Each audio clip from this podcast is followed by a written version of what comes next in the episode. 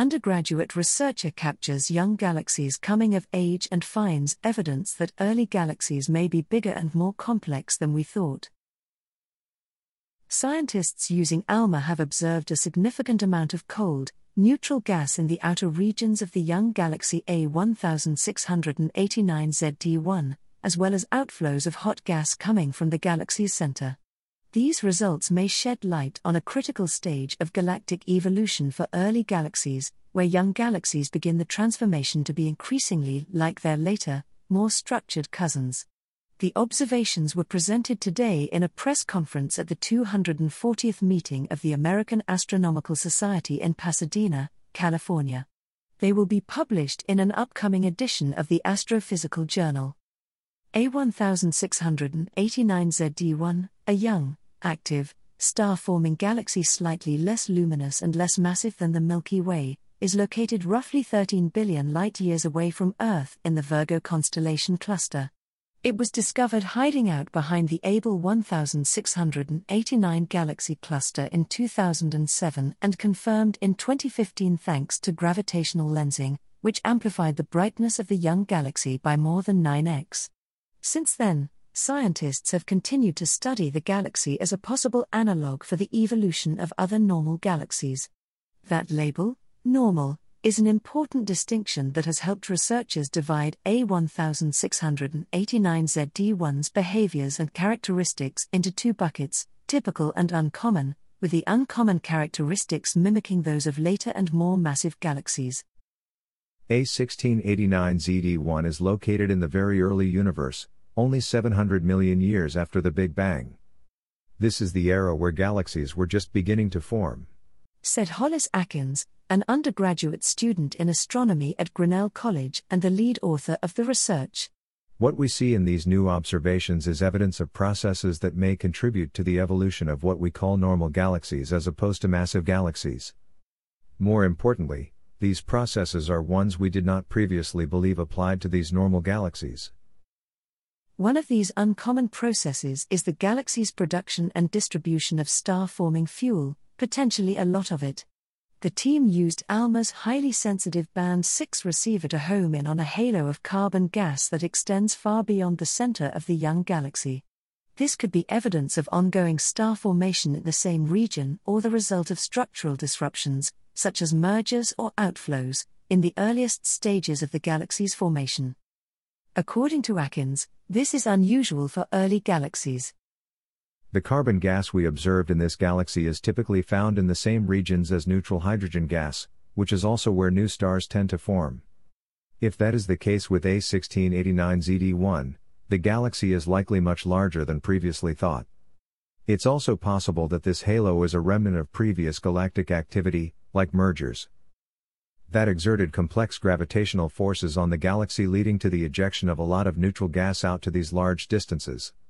In either case, the early evolution of this galaxy was likely active and dynamic, and we're learning that this may be a common, although previously unobserved, theme in early galaxy formation.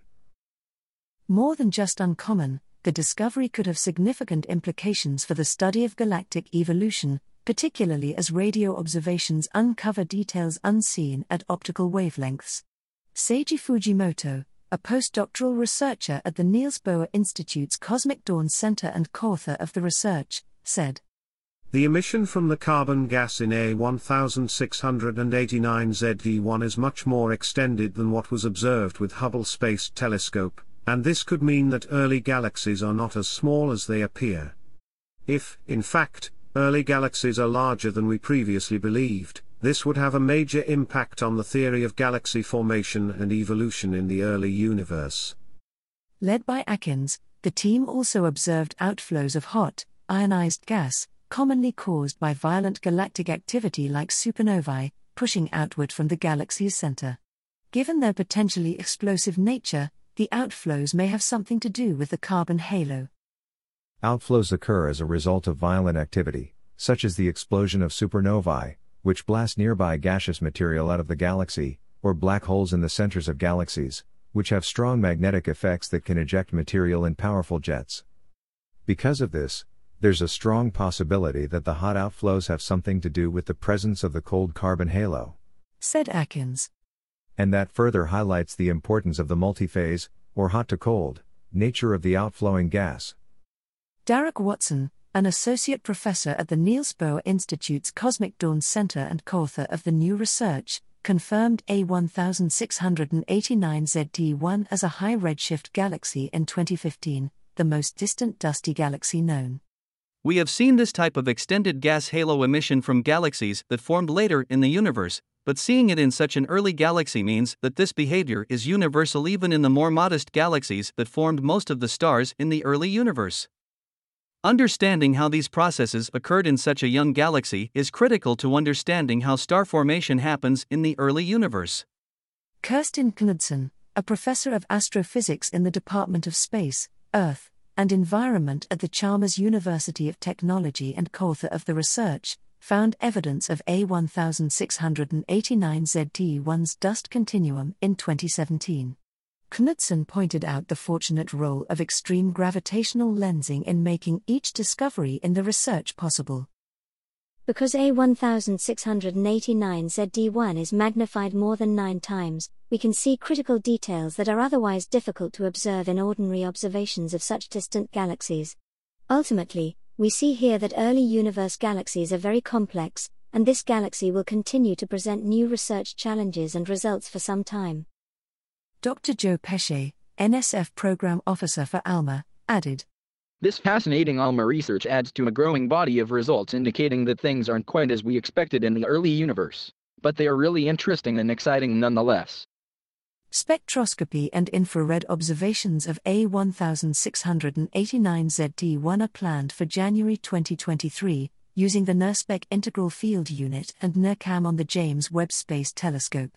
The new observations will complement previous HST and ALMA data, offering a deeper and more complete multi wavelength look at the young galaxy.